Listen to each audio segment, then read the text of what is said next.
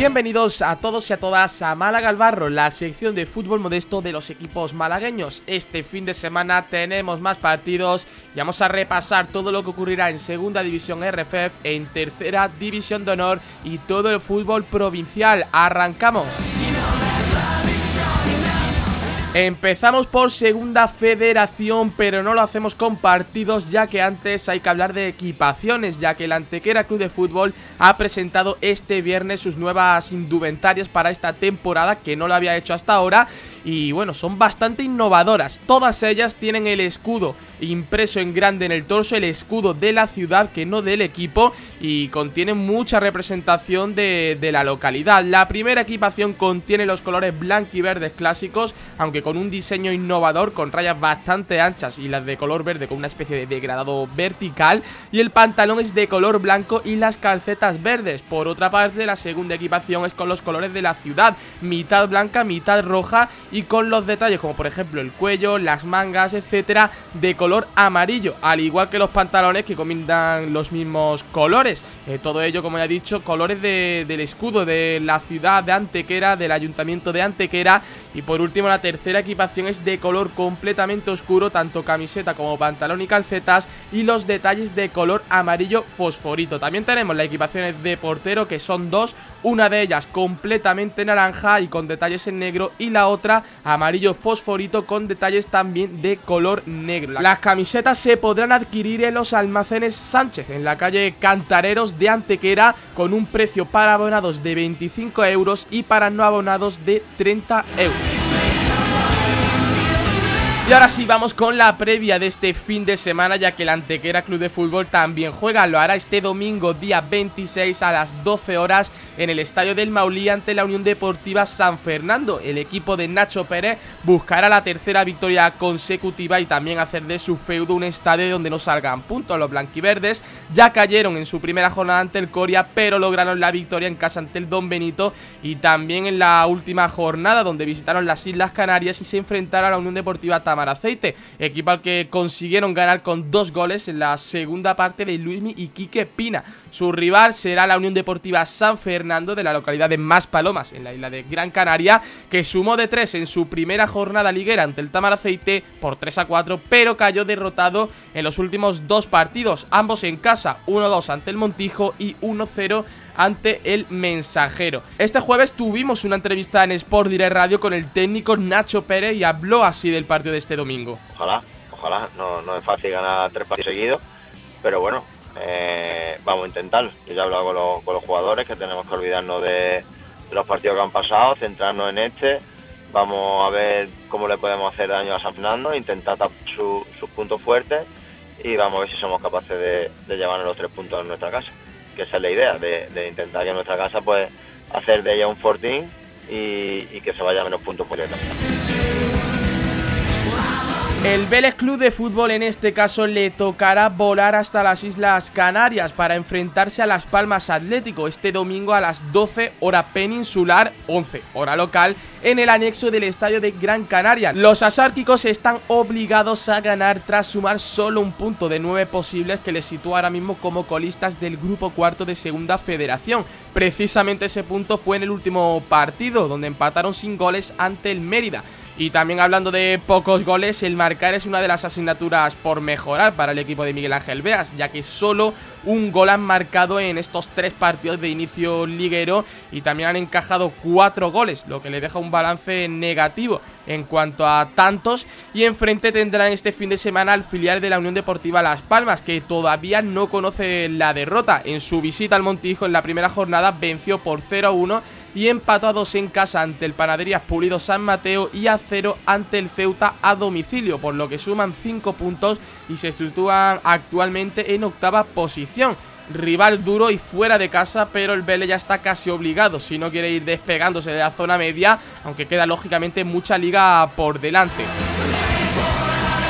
En el resto de la jornada, en el grupo cuarto de segunda federación, tendremos los siguientes partidos que serán todos el domingo. A las 12, San Roque de Lepe contra Tamar Aceite. A la misma hora, Cacereño contra el Coria. A las 13 horas, Mensajero Montijo y Panadería Pulido San Mateo ante el Ceuta. A las 6 de la tarde, Córdoba contra Club Deportivo Don Benito. Villanovense contra Cádiz B. Y también Mérida Jerez Deportivo. Recordemos la clasificación. El Antequera se sitúa ahora mismo cuarto clasificado con 6 puntos en playoff y el Vélez con solamente un punto colista de la clasificación.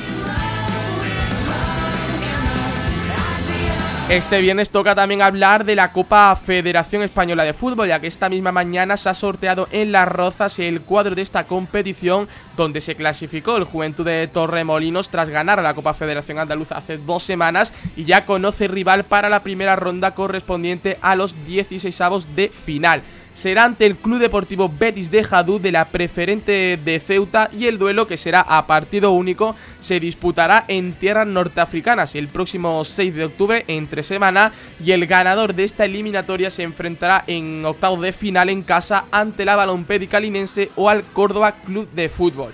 Recordar que en caso de llegar a semifinales de la Copa Federación Española, el Torremolino sería equipo de Copa del Rey. Además también de recibir un premio económico en caso de quedar tercero, segundo o primer clasificado en este torneo organizado por la Real Federación Española de Fútbol.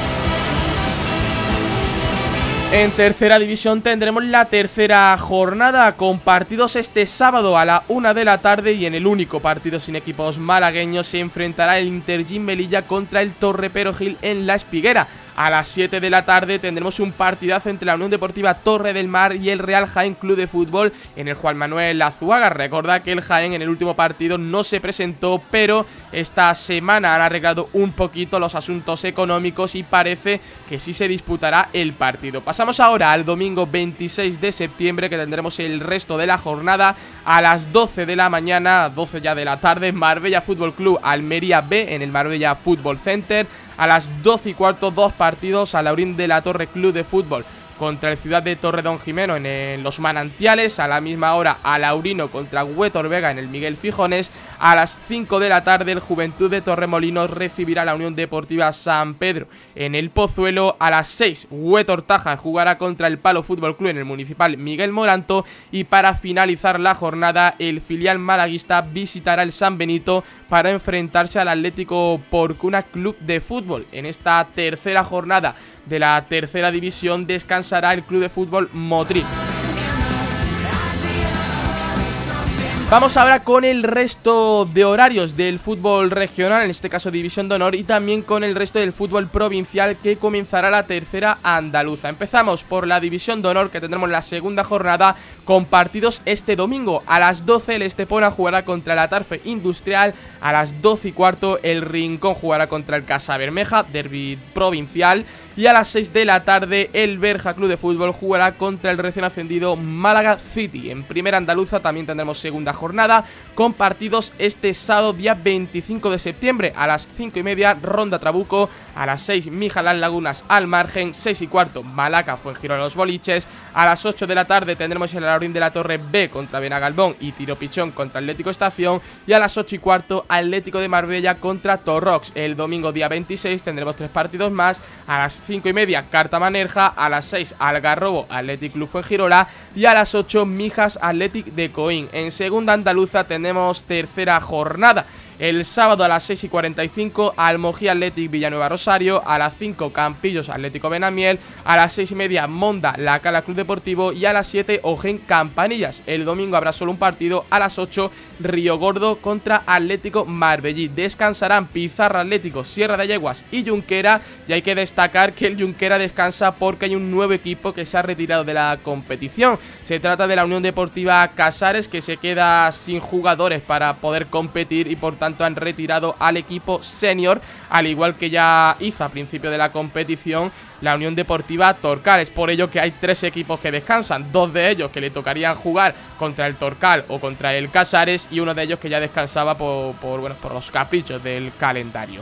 Y vamos ahora con la tercera andaluza que dará inicio en el grupo 1 y en el grupo 3. El grupo segundo de esta categoría tendrá que esperar hasta la próxima semana. Vamos con el primer grupo donde tenemos partidos este sábado y este domingo. El sábado a las 7 Alameda contra Málaga City B y a las 7 y media Almayate contra Zona Norte Málaga. El domingo a las 11 jugará el Algaidas contra Olímpica Victoriana. A las 12 Vélez B contra Casa Bermeja. A las 5 Recreativo Almachar contra We Are United Football Club.